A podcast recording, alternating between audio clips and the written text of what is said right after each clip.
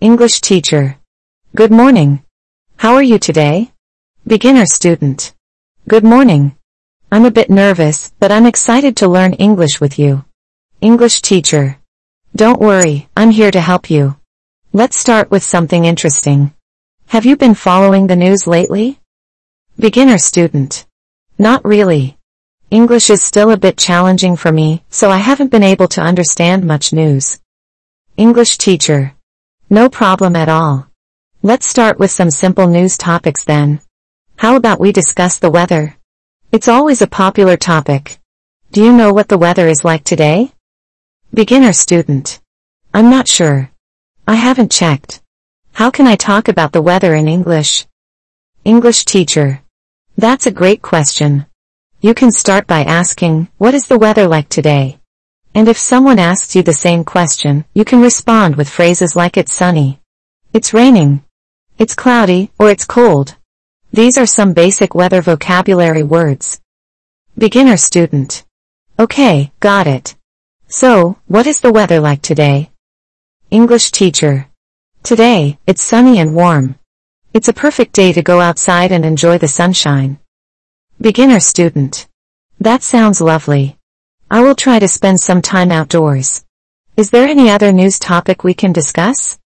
English teacher. Of course. Let's talk about a recent event. Have you heard about the sports championship that happened last weekend? Beginner student. No, I haven't. Can you tell me more about it?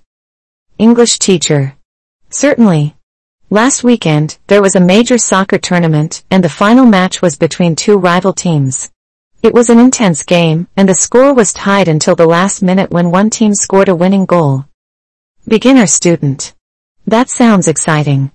Which team won? English teacher. The team from the capital city won the championship. It was a historic victory for them, and the fans were ecstatic. Beginner student. That's amazing. I can imagine how happy the fans must have been. Is there anything else happening in the world right now? English teacher. Absolutely. There's been a lot of discussion about climate change recently. People are becoming more aware of the impact we have on the environment and the need for sustainable practices. Beginner student. That's an important topic. Can you explain more about climate change and sustainability? English teacher. Certainly. Climate change refers to the long-term shifts in temperature and weather patterns around the world.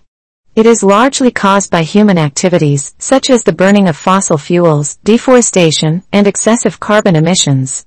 Sustainability, on the other hand, is about finding ways to meet our needs without compromising the ability of future generations to meet theirs. Beginner student. I see.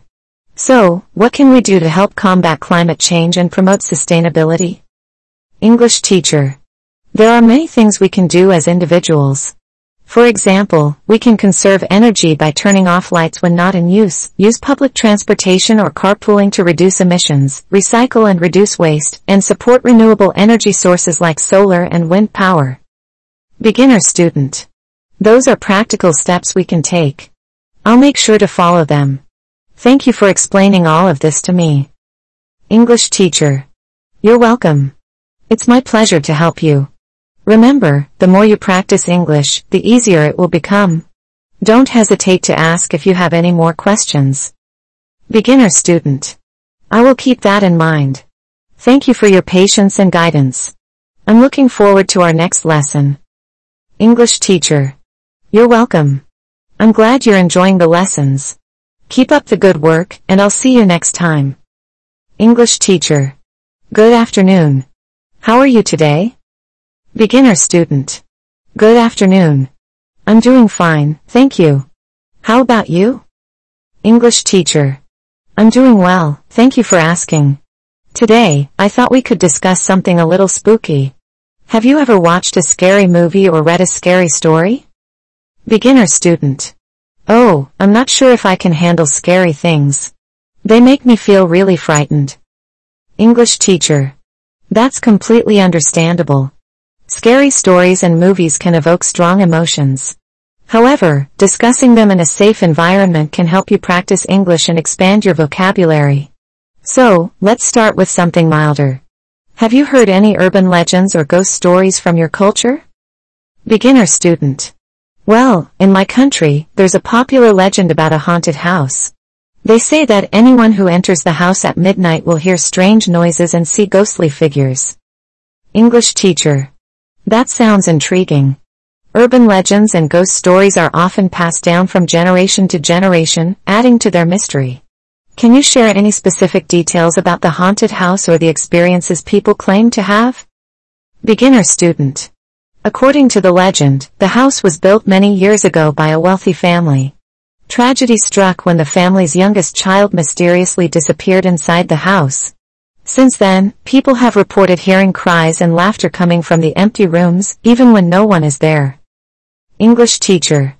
That's quite eerie. Urban legends like these can be found in many cultures around the world. It's interesting to see how storytelling and folklore shape our perceptions of the supernatural. Do you believe in ghosts or supernatural phenomena? Beginner student. I'm not sure if I believe in ghosts, but I find the stories fascinating.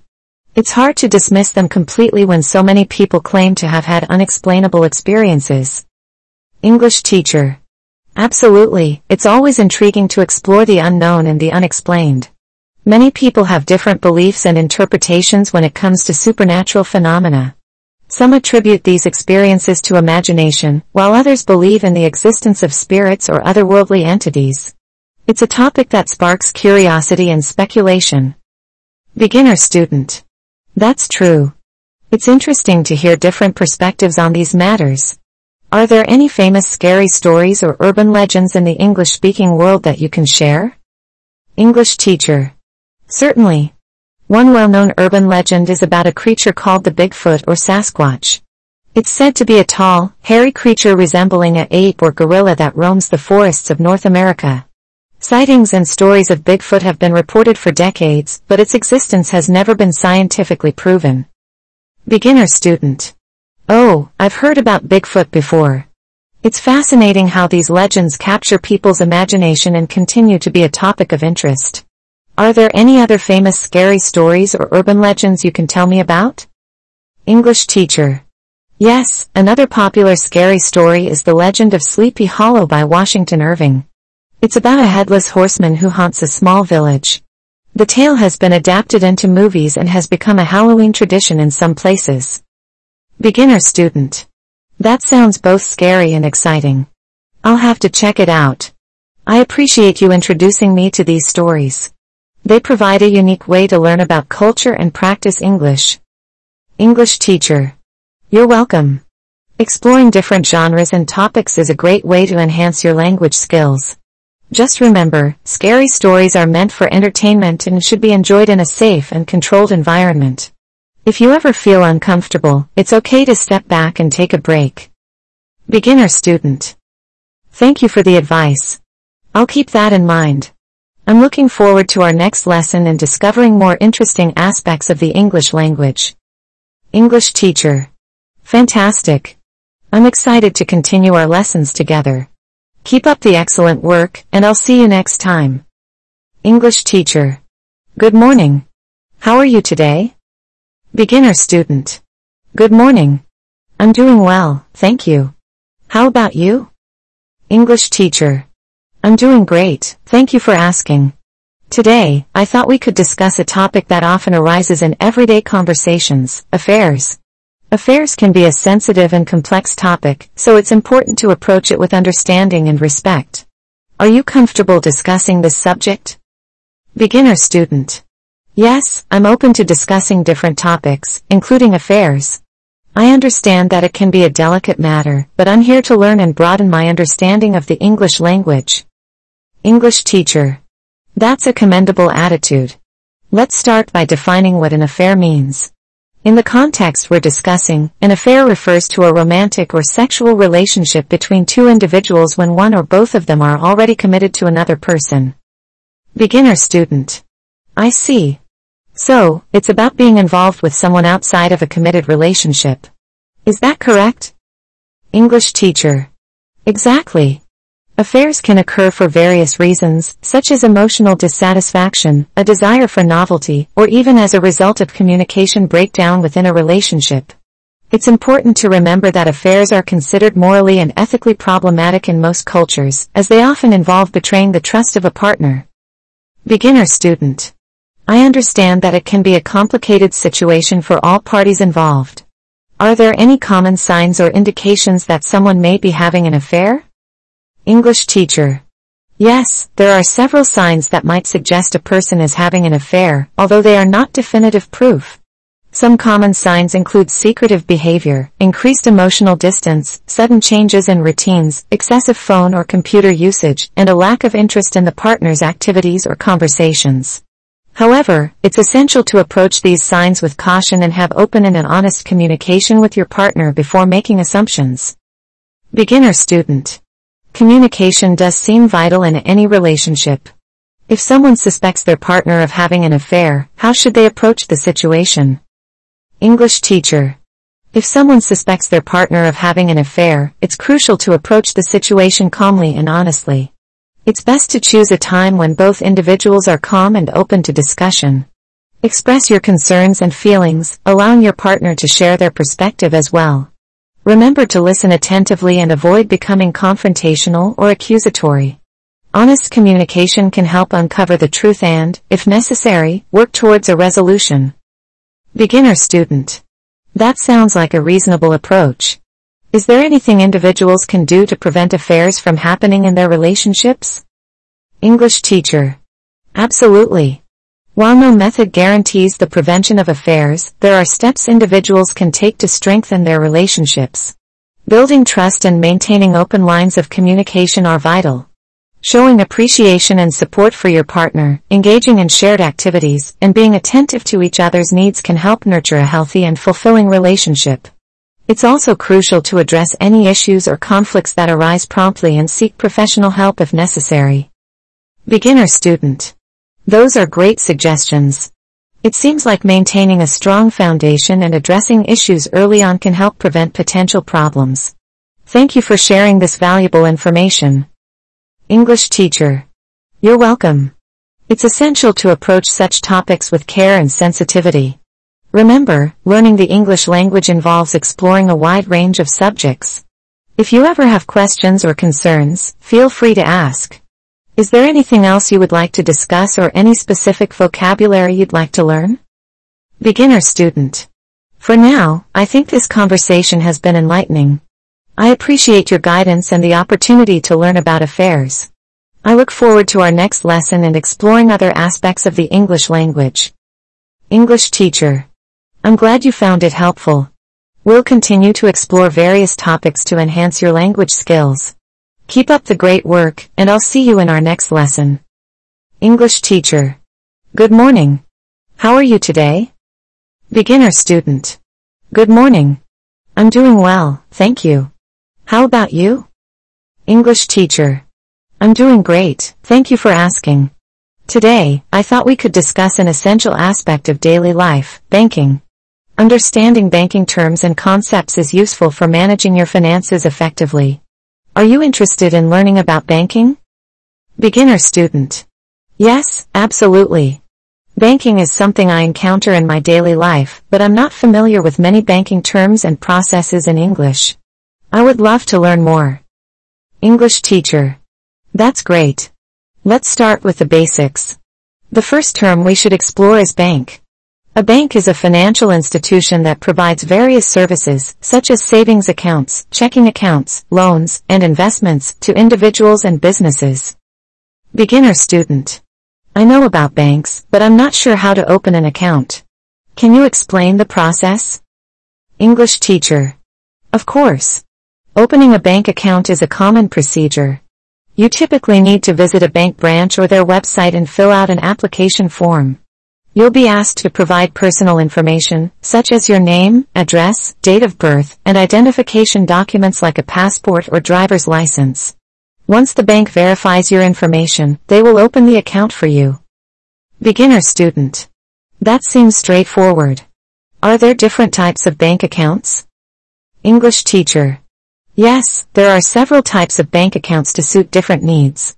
The most common ones are savings accounts and checking accounts. A savings account is used to save money and earn interest, while a checking account is primarily for day-to-day transactions, like depositing and withdrawing funds. Additionally, there are specialized accounts like business accounts, student accounts, and retirement accounts, each designed for specific purposes. Beginner student. I see. What is the difference between a debit card and a credit card? English teacher. That's an important distinction. A debit card is linked directly to your bank account. When you make a purchase using a debit card, the amount is deducted from your account immediately. On the other hand, a credit card allows you to borrow money from the bank up to a certain limit. You need to pay back the borrowed amount within a specified period, usually with added interest. Beginner student. So, a credit card is like a short-term loan from the bank. Is that correct? English teacher. Yes, that's a good way to think of it. However, it's important to use credit cards responsibly and pay off the balance each month to avoid high interest charges. If used wisely, credit cards can provide convenience and help build a good credit history, which is important for future financial endeavors. Beginner student. I understand. What about loans? How do they work? English teacher. Loans are financial products provided by banks to individuals or businesses to borrow money. When you take out a loan, you agree to repay the borrowed amount over a specified period, along with interest. There are various types of loans, such as personal loans, auto loans, and mortgages, each serving different purposes. Beginner student. It sounds like there's a lot to learn about banking. Are there any other important terms or concepts I should be aware of? English teacher. Absolutely. Here are a few more important terms to familiarize yourself with. Interest, which is the cost of borrowing money or the return on saving, ATM, automated teller machine, a self-service machine for conducting banking transactions, statement, a summary of your account activity and balances, and online banking, a service that allows you to manage your accounts and perform transactions through the internet. Beginner student. Thank you for explaining these terms. I feel more confident. About understanding banking now. English teacher. You're welcome. Learning about banking is crucial for financial literacy and independence. If you have any further questions or if there are specific banking topics you'd like to delve into, feel free to let me know. Beginner student. Thank you. I'll make sure to reach out if I have any more questions. I appreciate your help and look forward to our next lesson. English teacher. It's my pleasure to assist you. Keep up the great work, and I'll see you in our next lesson. English teacher. Good afternoon. How are you today? Beginner student. Good afternoon. I'm doing well, thank you. How about you? English teacher. I'm doing great, thank you for asking. Today, I thought we could talk about regional airports. Are you familiar with the term regional airport? Beginner student. Yes, I've heard the term before, but I'm not entirely sure what it means. Could you please explain? English teacher. Of course. A regional airport is an airport that serves a specific geographical area or region. It is usually smaller in size compared to international airports and serves fewer destinations. Regional airports are important for connecting smaller communities to larger cities and providing domestic and sometimes international flights. Beginner student. I see. So, regional airports are like smaller versions of international airports, but they serve a specific region rather than the whole country. English teacher. That's right. Regional airports play a vital role in providing air travel options for people who live in or near the region they serve. They can offer convenient access to air transportation without the need to travel to a major international airport, which might be far away. Beginner student. That sounds convenient for people living in smaller towns or rural areas. Are there any specific services or facilities that regional airports typically provide? English teacher. Regional airports usually offer basic services and facilities that you would find at larger airports. They have terminals for check-in and boarding, security checkpoints, baggage claim areas, and car rental services. However, the scale and variety of services may be more limited compared to larger airports. Beginner student. That makes sense. Are regional airports mainly used for domestic flights, or do they also have international flights? English teacher. Regional airports primarily cater to domestic flights, connecting smaller communities within the country. However, some regional airports may also have limited international flights to nearby destinations. For example, a regional airport in a bordering country might have flights to neighboring countries.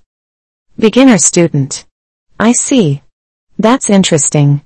Are there any benefits to using a regional airport instead of a larger international airport? English teacher. Absolutely. Regional airports often offer advantages over larger airports. They tend to have shorter check-in and security lines, making the overall process quicker and more convenient. Additionally, parking at regional airports is often more accessible and less expensive. These factors can save passengers time and money, especially if they live near the regional airport. Beginner student. That sounds convenient indeed. Are there any well-known regional airports that you can tell me about? English teacher. Certainly. One example of a well-known regional airport is the Manchester-Boston Regional Airport, located in Manchester, New Hampshire, USA. It serves as a gateway to the region, providing domestic flights to various destinations across the country. Another example is Bristol Airport in the United Kingdom, serving the southwest region and offering flights to domestic and European destinations. Beginner student. Thank you for sharing those examples. I'll have to look them up and learn more about them. Are there any challenges that regional airports face? English teacher. Regional airports do face certain challenges. Due to their smaller size and limited passenger traffic, they may struggle to attract major airlines or a wide range of flight options. Additionally, maintaining and expanding facilities and infrastructure can be a financial challenge for regional airports. However, many regional airports have implemented strategies to overcome these challenges and provide quality service to their communities. Beginner student. I see. It's interesting to learn about the different aspects of regional airports. I appreciate your guidance on this topic. English teacher. You're very welcome. Exploring various topics like regional airports helps expand your vocabulary and understanding of the English language. If you have any further questions or if there's anything else you'd like to discuss, feel free to let me know. Beginner student. Thank you. I'll be sure to reach out if I have more questions. I'm excited to continue learning with you. English teacher. Good morning. How are you today? Beginner student. Good morning. I'm doing well, thank you. How about you? English teacher. I'm doing great, thank you for asking. Today, I thought we could discuss something fascinating, the aquarium. Are you familiar with what an aquarium is? Beginner student. Yes, I know that an aquarium is a place where fish and other aquatic creatures are kept, but I don't know much beyond that. I would love to learn more about it. English teacher. That's a great start. An aquarium is indeed a facility that houses and displays various species of aquatic life. It is designed to simulate the natural habitat of these creatures, allowing visitors to observe and learn about marine life. Beginner student. That sounds interesting. Are there different types of aquariums? English teacher. Yes, there are different types of aquariums. The most common ones are public aquariums, which are large-scale facilities open to the public. They often have extensive exhibits with a wide variety of fish, marine mammals, and other aquatic species. There are also private or home aquariums that individuals set up in their own homes to keep and enjoy aquatic life. Beginner student.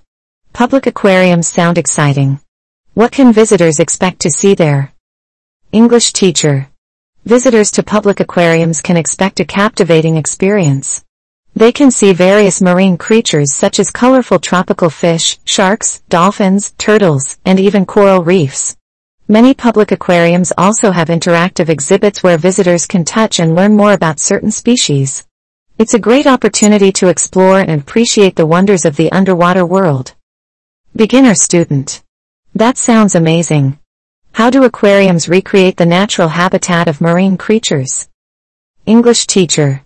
Aquariums recreate the natural habitat of marine creatures by carefully replicating the water conditions, temperature, lighting, and even the physical features such as rocks, plants, and coral structures. They use specialized equipment like filters, heaters, and lighting systems to create a suitable environment for the aquatic life to thrive.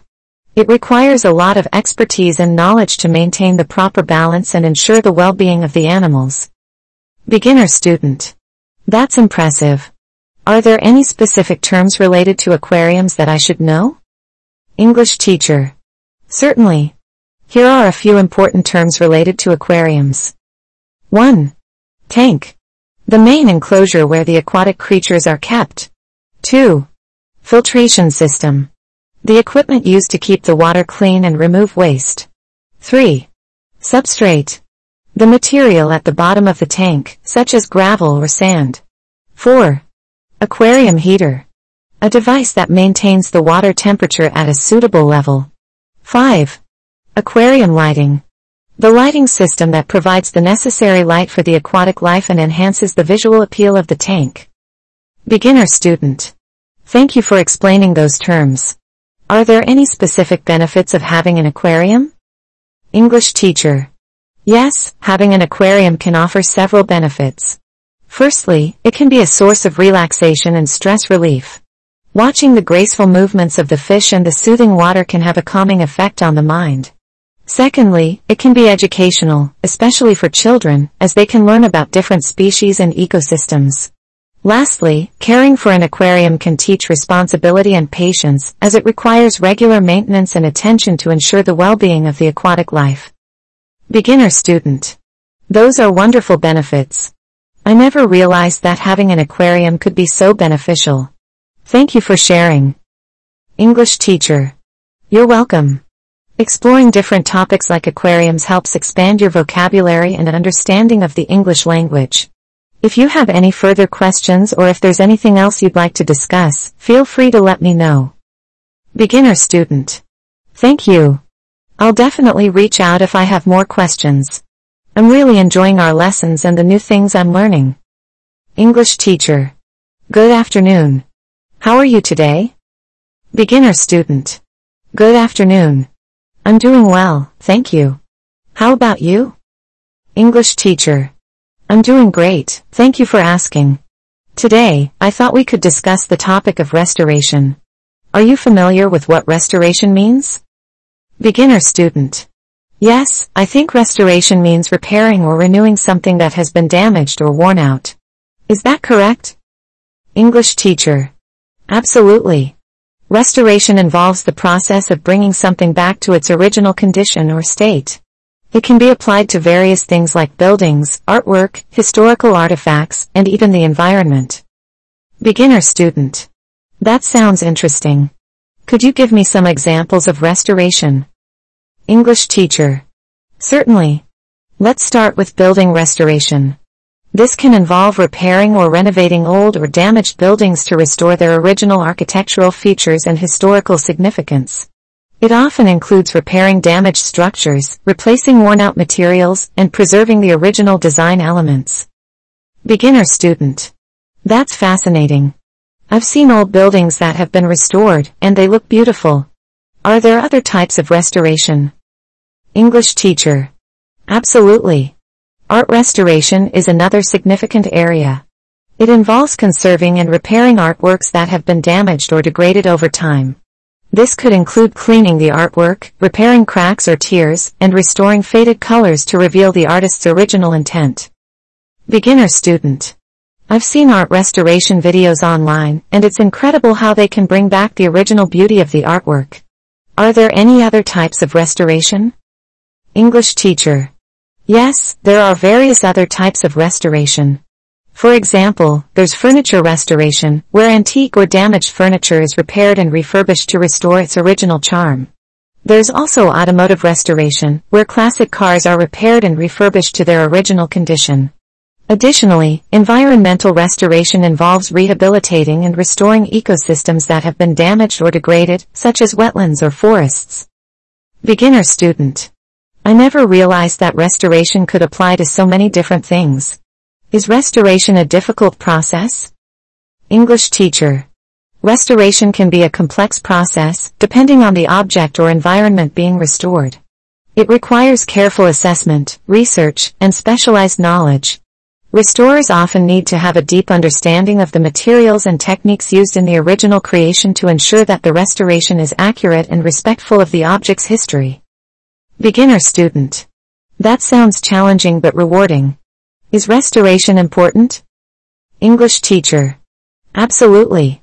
Restoration is crucial for preserving our cultural heritage, maintaining historical landmarks, and protecting the environment.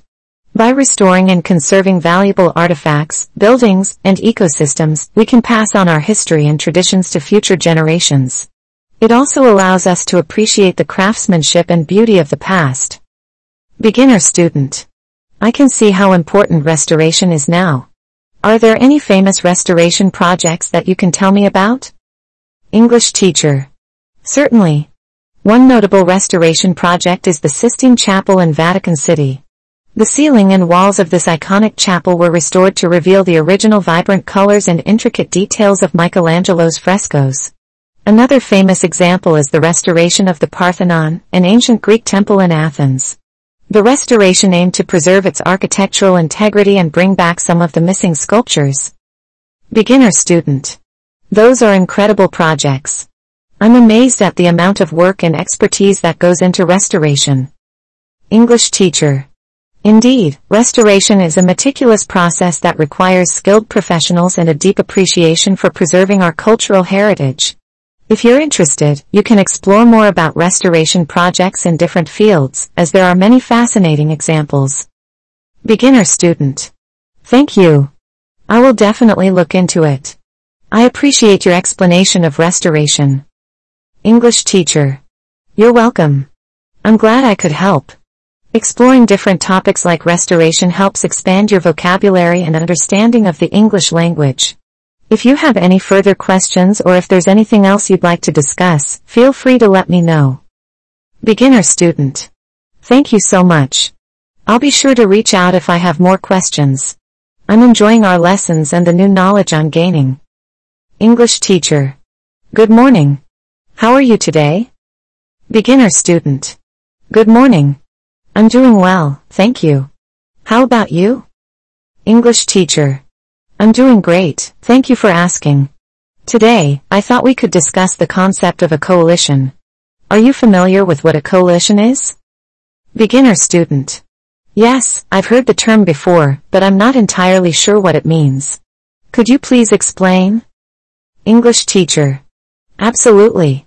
A coalition is a union or an alliance formed by different groups or individuals who come together to achieve a common goal or purpose. It's a way for diverse parties to work together towards a shared objective. Beginner student. That sounds interesting. Can you give me some examples of coalitions? English teacher. Certainly. There are many different types of coalitions in various areas. For example, in politics, different political parties may form a coalition to gain enough support and form a government. In social justice movements, organizations and individuals with similar goals may form a coalition to advocate for change. There are also business coalitions, where companies collaborate to address industry-wide issues or promote common interests. Beginner student. I see. So, coalitions are formed when different groups come together to achieve something collectively. Are there any benefits to forming a coalition? English teacher. Absolutely. Forming a coalition can have several benefits. Firstly, it allows groups to pool their resources and expertise, making their efforts more effective. It also gives them a stronger collective voice, increasing their chances of achieving their shared goals. Additionally, a coalition can create a sense of unity and solidarity among diverse parties, fostering collaboration and understanding. Beginner student. That makes sense. Are there any challenges that coalitions may face? English teacher. Yes, coalitions can face challenges as well. One challenge is maintaining unity among the different parties involved, as each may have their own priorities and interests. Communication and compromise become crucial in navigating these differences. Another challenge is ensuring equal participation and representation within the coalition, as some groups may have more influence or resources than others. It's important to promote inclusivity and fairness within the coalition. Beginner student. I can see how that can be challenging. Are there any well-known coalitions that you can tell me about? English teacher. Certainly. One notable example is the United Nations, UN. The UN is an international coalition formed by countries from around the world to promote peace, security, and cooperation. It provides a platform for nations to address global challenges collectively. Another well-known coalition is the European Union, EU, which consists of member states in Europe that work together on various political, economic, and social matters. Beginner student. Thank you for sharing those examples. I'll definitely look them up and learn more about them. Are there any other terms related to coalitions that I should know? English teacher. Absolutely. Here are a few important terms related to coalitions. 1. Collaboration working together and cooperating towards a common goal. 2. Consensus. Reaching an agreement or a general feeling of support among coalition members. 3. Advocacy. Publicly supporting or promoting a cause or idea. 4. Negotiation. The process of discussing and reaching a mutually acceptable agreement. Beginner student. Thank you for explaining those terms. They will be helpful for me to understand more about coalitions. I appreciate your guidance on this topic. English teacher. You're very welcome. Exploring various topics like coalitions helps expand your vocabulary and understanding of the English language. If you have any further questions or if there's anything else you'd like to discuss, feel free to let me know. Beginner student. Thank you. I'll be sure to reach out if I have more questions. I'm really enjoying our lessons and the new things I'm learning. English teacher. Good morning. How are you today? Beginner student. Good morning. I'm doing well, thank you. How about you? English teacher. I'm doing great, thank you for asking. Today, I thought we could discuss the concept of coalescing. Are you familiar with what coalescing means? Beginner student. I'm not quite sure. Could you please explain it to me? English teacher. Certainly. Coalescing refers to the process of coming together or merging into one entity. It's when different elements or individuals unite and form a cohesive whole. Beginner student. I see. So, it's like when things or people join together to become one. Can you give me some examples of coalescing? English teacher. Absolutely. There are many examples of coalescing in different contexts. For instance, in nature, raindrops coalesce in the atmosphere, merging with other droplets to form larger raindrops. In chemistry, when two liquids mix together and become a homogeneous solution, it's an example of coalescence. On a more abstract level, in society, diverse cultures and traditions can coalesce to create a unique and vibrant community. Beginner student. That's fascinating. So, coalescing can happen in various aspects of life. Are there any benefits to coalescing? English teacher. Yes, there can be several benefits to coalescing. When different ideas or perspectives come together, it can lead to innovation and creativity. Coalescing can also strengthen relationships and foster collaboration among individuals or groups. It allows for the sharing of resources, knowledge, and skills, which can lead to more effective problem solving and achieving common goals. Beginner student. That sounds great. Are there any challenges or difficulties that can arise from coalescing? English teacher. Coalescing can indeed present challenges as well. When different entities merge or come together, conflicts of interest or differences in opinions may arise. It requires effective communication, understanding, and compromise to overcome these challenges and maintain a harmonious coalescence. It's important to respect diverse perspectives and find common ground for the coalescence to be successful. Beginner student. I understand. So, it's important to have open-mindedness and willingness to work together when coalescing. Can you give me some real-life examples of coalescing? English teacher. Certainly. One example of coalescing in history is the formation of the European Union, EU. The EU brought together multiple countries with the goal of promoting peace, stability, and economic cooperation among its member states. Another example is when different advocacy groups and organizations join forces to address a common cause, such as environmental conservation or human rights. Beginner student. Thank you for sharing those examples. They help me understand how coalescing can have a significant impact. Are there any other terms related to coalescing that I should know? English teacher. Absolutely. Here are a few related terms. 1. Integration. The process of combining or merging different parts into a unified whole. 2. Synergy. The combined effect or interaction of different elements that produces a greater result than the sum of their individual effects. 3. Collaboration. Working together with others to achieve a shared goal. 4. Unity. The state of being united or joined together. Beginner student. Thank you for explaining those terms. They will be helpful for me to grasp the concept of coalescing. I appreciate your guidance on this topic. English teacher. You're very welcome. Exploring various topics like coalescing helps expand your vocabulary and understanding of the English language. If you have any further questions or if there's anything else you'd like to discuss, feel free to let me know. Beginner student. Thank you. I'll be sure to reach out if I have more questions. I'm really enjoying our lessons and the new things I'm learning. English teacher.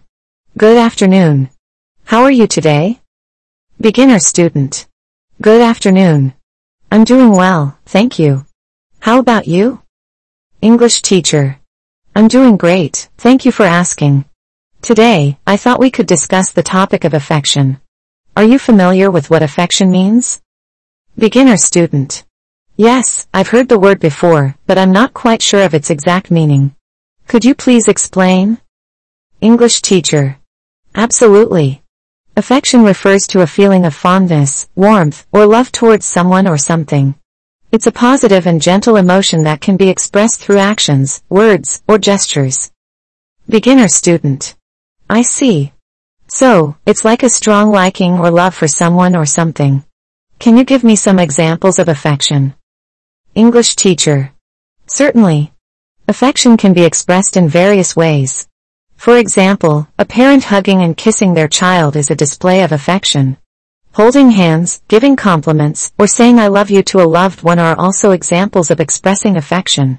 Even a simple act of kindness, like offering help or a comforting smile, can show affection towards others. Beginner student. That's lovely. So, affection is about expressing love and care. Are there any benefits to showing affection? English teacher. Absolutely. Showing affection has many benefits. It helps build and strengthen relationships, fostering a sense of trust and security. Affectionate gestures can make others feel valued, appreciated, and loved. It also promotes emotional well-being and can contribute to overall happiness and a positive atmosphere in relationships and communities. Beginner student. That's wonderful. Are there different ways to show affection?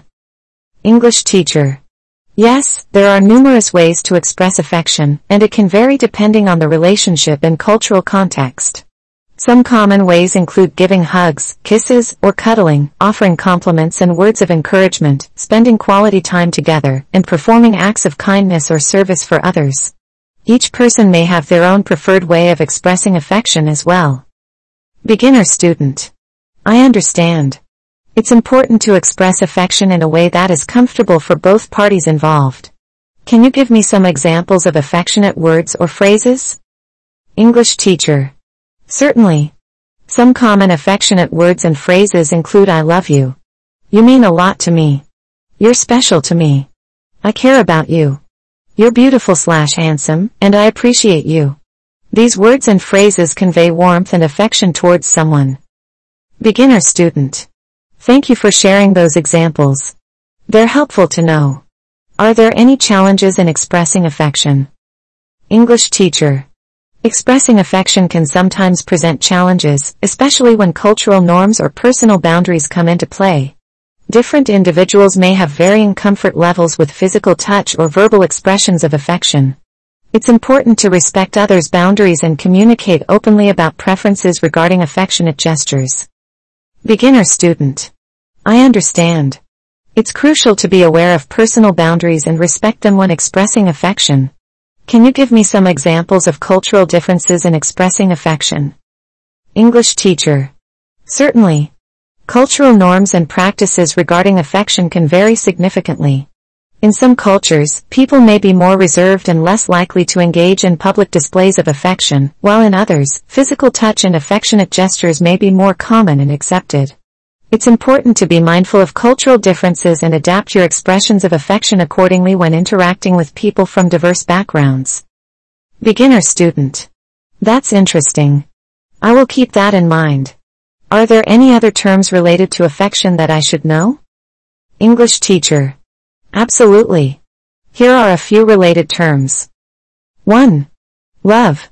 A deep affectionate feeling towards someone or something. Exclamation mark 2. Care. A feeling of concern, attentiveness, and responsibility towards others.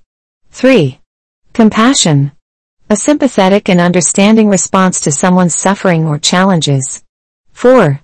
Empathy. The ability to understand and share the feelings of others. Beginner student. Thank you for explaining those terms. They will help me understand more about affection and related concepts. I appreciate your guidance on this topic. English teacher. You're very welcome. Exploring topics like affection helps expand your vocabulary and understanding of the English language. If you have any further questions or if there's anything else you'd like to discuss, feel free to let me know. Beginner student. Thank you. I'll be sure to reach out if I have more questions. I'm really enjoying our lessons and the new things I'm learning. English teacher. Good morning. How are you today? Beginner student. Good morning. I'm doing well, thank you. How about you? English teacher. I'm doing great, thank you for asking. Today, I thought we could discuss the concept of intimacy. Are you familiar with what intimacy means? Beginner student. Yes, I've heard the word before, but I'm not quite sure of its exact meaning. Could you please explain? English teacher. Certainly. Intimacy refers to a close and private connection between individuals, often involving emotional, physical, or personal aspects of a relationship. It's a deep level of familiarity, trust, and vulnerability shared between people. Beginner student. I see. So, intimacy is about having a close and personal connection with someone. Can you give me some examples of intimacy? English teacher. Absolutely. Intimacy can manifest in various forms. For example, in a romantic relationship, intimacy can be expressed through deep conversations, sharing personal thoughts and feelings, physical affection, and sexual intimacy. In close friendships, intimacy can be reflected in open communication, mutual support, and a sense of trust. Intimacy can also extend to familial relationships, where there is a strong bond of love, understanding, and shared experiences. Beginner student. That's interesting. So, intimacy can be present in different types of relationships. Are there any benefits to having intimacy in relationships? English teacher. Yes, there are several benefits to having intimacy in relationships. Intimacy fosters a sense of emotional closeness and understanding between individuals. It can enhance trust, communication, and overall relationship satisfaction. Intimate relationships often provide a support system where individuals feel safe, valued, and accepted. Additionally, intimacy can contribute to personal growth and a deeper sense of connection with others. Beginner student. That sounds wonderful. Are there different levels or types of intimacy? English teacher. Yes, there are different levels and types of intimacy. Emotional intimacy involves sharing personal thoughts, feelings, and experiences with someone, allowing them to understand you on a deeper level. Physical intimacy refers to physical closeness and affection, such as hugging, holding hands, or being intimate in a romantic relationship. Intellectual intimacy involves sharing ideas, engaging in stimulating conversations, and respecting each other's intellectual pursuits. Beginner student. I understand. So, intimacy can involve emotional, physical, and intellectual aspects. Can you give me some tips on how to build intimacy in relationships? English teacher. Absolutely.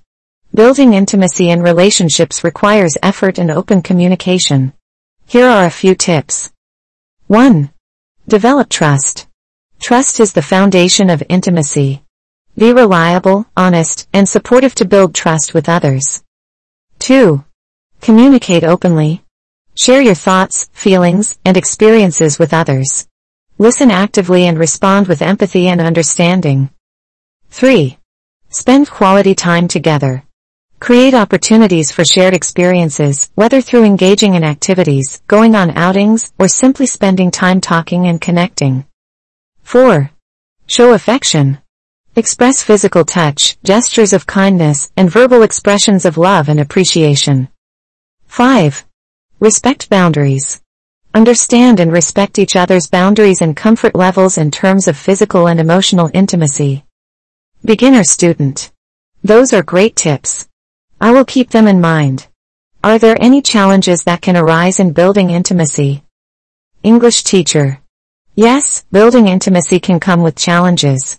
Some common challenges include fear of vulnerability, past traumas or insecurities that may impact one's ability to trust and open up, and differences in expectations or communication styles. It's important to be patient, understanding, and willing to work through these challenges together. Beginner student. I see. Building intimacy takes time and effort, and it's important to navigate the challenges that may arise. Are there any other terms related to intimacy that I should know? English teacher. Certainly. Here are a few related terms. 1. Connection. A sense of closeness and understanding between individuals. 2. Bonding. The process of creating a strong emotional connection with someone. 3. Empathy. The ability to understand and share the feelings of others. Beginner student. Thank you for explaining those terms. They will help me understand more about intimacy and related concepts. I appreciate your guidance on this topic. English teacher. You're very welcome. Exploring topics like intimacy helps expand your vocabulary and understanding of the English language. If you have any further questions or if there's anything else you'd like to discuss, feel free to let me know. Beginner student. Thank you. I'll be sure to reach out if I have more questions. I'm really enjoying our lessons and the new things I'm learning.